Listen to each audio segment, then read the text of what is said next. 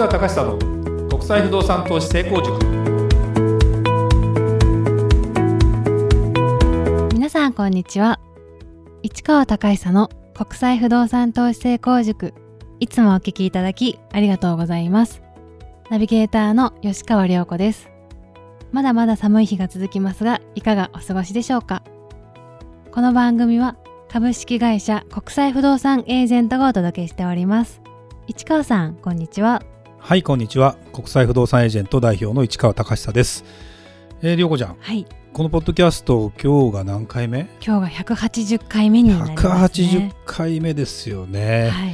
まあ続いてますねこれね。続いてますうねんあのね最近あのもう僕からすると割と当たり前の感じであのいてで久々に会った人とかに「あポッドキャスト聞いてます」っていうのをですね言われると「おうおうおうやっぱり浸透してるな」みたいな。嬉しいですうねん。でポッドキャストの、えー検索でも不動産っていうカテゴリーだともう2番目ぐらいに出てくるのおでー。やっぱり積み重ねって非常に大事ですよね。そうですね、うん、だからやっぱりねやってきたから分かることとか思いついてほらポッドキャストも分かんないけど5回で終わっちゃうとかさあるあるじゃないですか、そうですうね、ん、だからまあ僕は別にあの30回まで頑張るとか50回まで頑張るとかあんまり思ってなくてこれは多分続けられるだろうなと思ってることをやってるので、まあ、そういう意味ではまあ、未だに快適なんだけどやっぱりねこれラジオ番組と同じでパーソナリティとかそのアシスタントが変わるとね結構聞く方も難儀になるので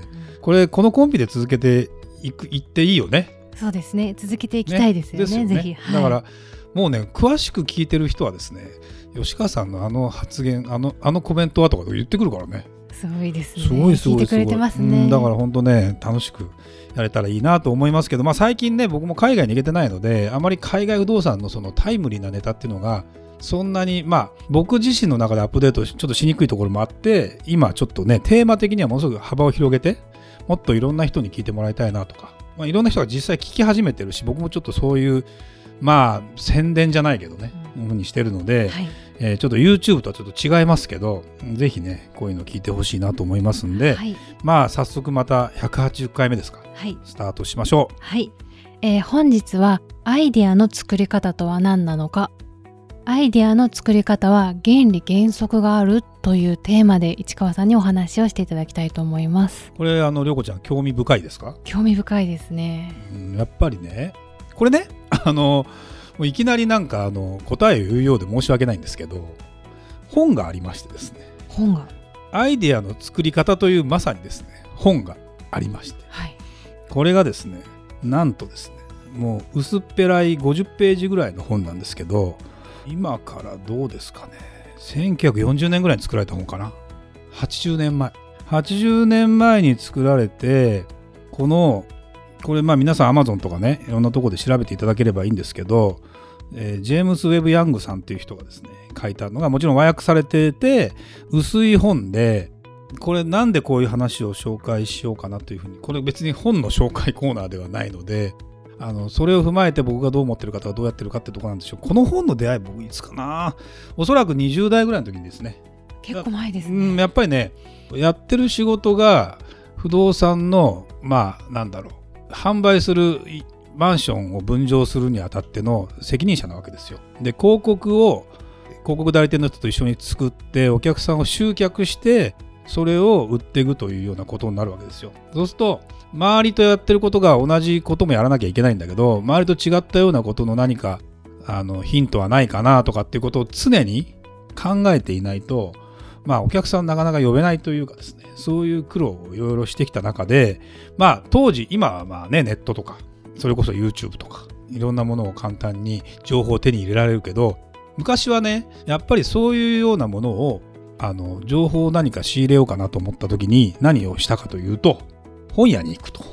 いうのがですねやっぱ僕の定番だったんですね。でもちろん学生時代から、まあ、あの神田の神保町とかね行くと専門書とかいろいろあるじゃないですか。はいまあ、専門書にそんなに僕もあの特化して大学時代はもちろん必要だから買ったりもしたけどそういうものを何かをじっくり読むとかそういう古書いわゆる古本とかを集めたわけではないんだけど、まあ、大きな本屋に行くと、まあ、そこにこう本棚があるわけですよ。でそこで初めてタイトルを見て出会うような本とかに結構心ときめくというかですねそのなんか自分が調べたいことがあるなんかこういうものをちょっと整理したいなと思った時に自分の中の頭の中ではいろいろ考えてるんだけど本になって書かれててああ自分が腑に落ちてくるとあやっぱりそういうことでいいんだなと。だだからそういうことをあの実践していけばいいんだなみたいなことをですねやってた時代があってというか最近僕もあの YouTube が流行ってきてるから時間の問題もあって本を読み切るのが大変だから YouTube 見ちゃうっていうのもあるんだけどそうですね。結構本読んでますね、まあ、会社の本棚もねいっぱいあるでしょ。あれ自分家にいっぱいあってもう家では入りきらないから結局会社に置いて並べてるだけでもああまあまあなんかそれなりに絵にもなるよねっていうことで持ってきたりもしてるけどあのいろんなこの本の中にもいろいろまあなんていうの？法則みたいなのがあってね。長くずっと売ってる本とかあるじゃない。はい、っていうのはもう流行り、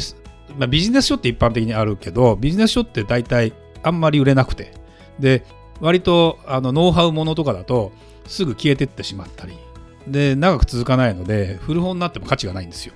だけどこの本なんか80年結局今でもだって Amazon で買えるもんね。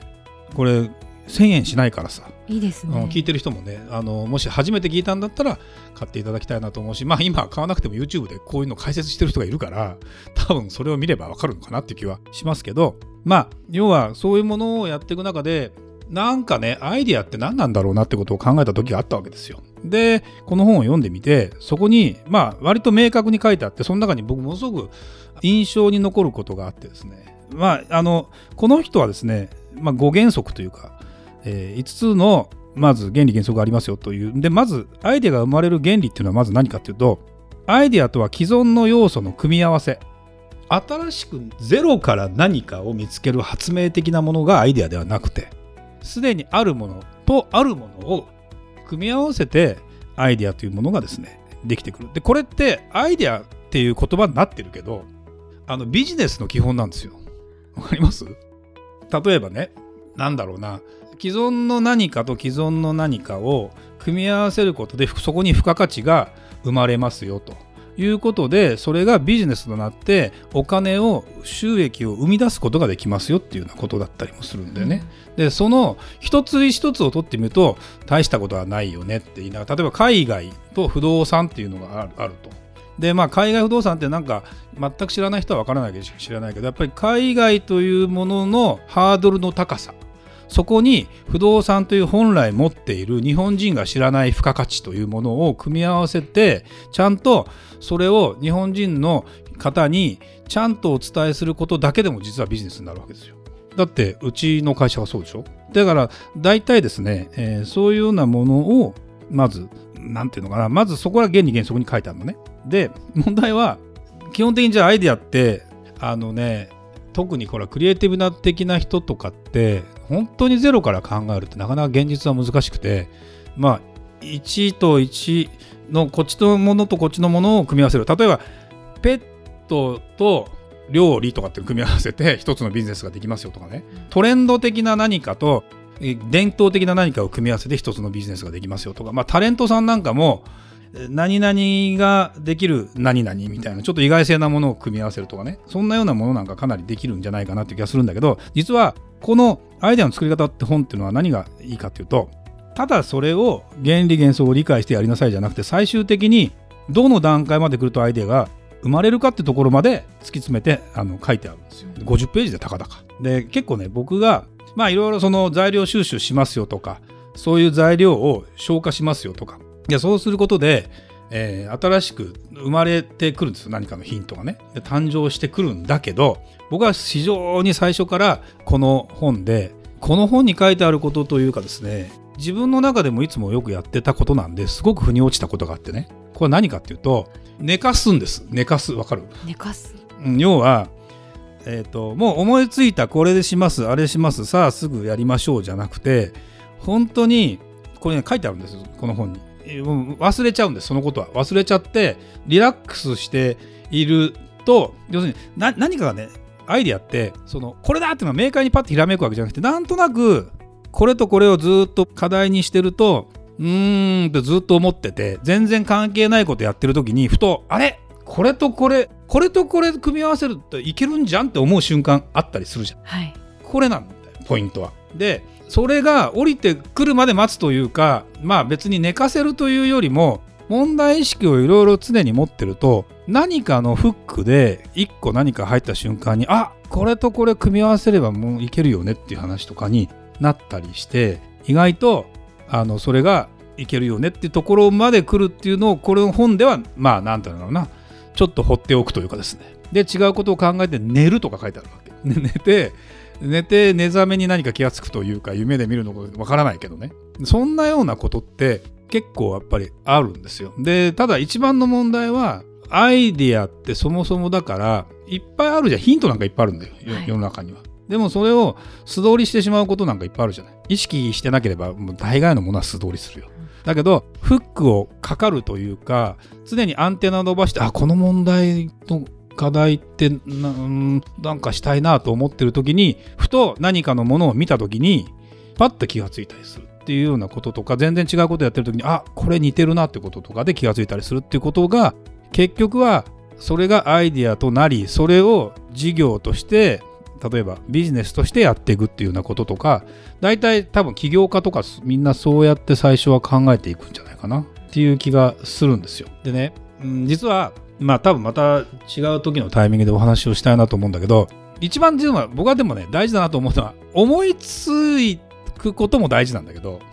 思いついたらやるかどうかっていうところが実はもうすごい実は一番大事なんでですこのアイデアの作り方を見ただけでもやらないというかですね。で、でもね、面白くて結構なんだろう世の中に研修とか言ってお金取ってさ何十万とか取ってビジネス研修しますよっていうプログラムってのがあるわけですよ。でそれに参加してる僕もいろいろちょっと誘われたりして自分でお金をあんまり出さないで行ってみたりしたケースとか、えー、と自分で十何万のお金を自ら切って行ってみた。まあこれも人から誘われて行ったっていうことなんだけど行ってみてまあ気がつくっていうことでいくとうわこれでこんなお金取れるのって僕は思うことが結構あって。言い方的に言うと、まあ、大したことないよねっていう感じ。だけどじゃあそれをやってる人がやっぱり偉いわけですよ、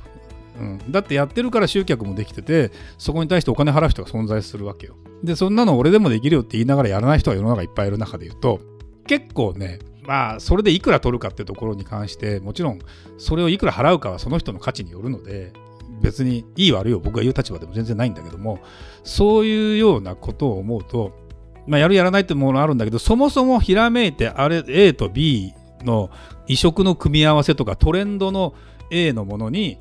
昔からの B のものを当てはめればこれで一つの商売になるよとかねいうのって結構やっぱ当たってて、うん、だから皆さんこれね聞いてる方なんかも新しく仕事をしたり新たなアイデア出しとかっていうことをしたりっていうことなんかを本当にやろうと思ってるあの方もいいらっしゃると思うんですね。でそういう人なんかがするとまずそういう原理原則がある中でアンテナを立ててでそこに対して違うものの組み合わせでいいんですよ。違うものの組み合わせからそこにでもなんかそれでいいのかなっていうことがすっぽり収まることはないのでその何かいろんなことやっていく中であこれとこれっていうのがうまくできて一つのアイデアになったりしてっていうことが十分ありますのでぜひねそんな形で、まあ、物事考えてっていただきたいなというかねそうですねヒントにしてっていただきたいなという気がします。あの詳しくはねこのアイデアの作り方って本をね別に宣伝しても僕は何の得にもなりませんが、まあ、でもねこんなえー自分の中でもいまだにこの本をね薄っぺらいからね貸すんですよ人に読んでみた見ろっつって。はい。帰ってこないんだよ。だから3回ぐらい買ってんだよこの本。でも今今も帰ってこないんだ。誰に貸したかなーって覚えてないんだけど。そういう本の中の一冊です、なるほど、うん、だからぜひねお勧めしたいなとそうですね。ぜひ読んでみ思いますたいです。ねはい。はい、ありがとうございました。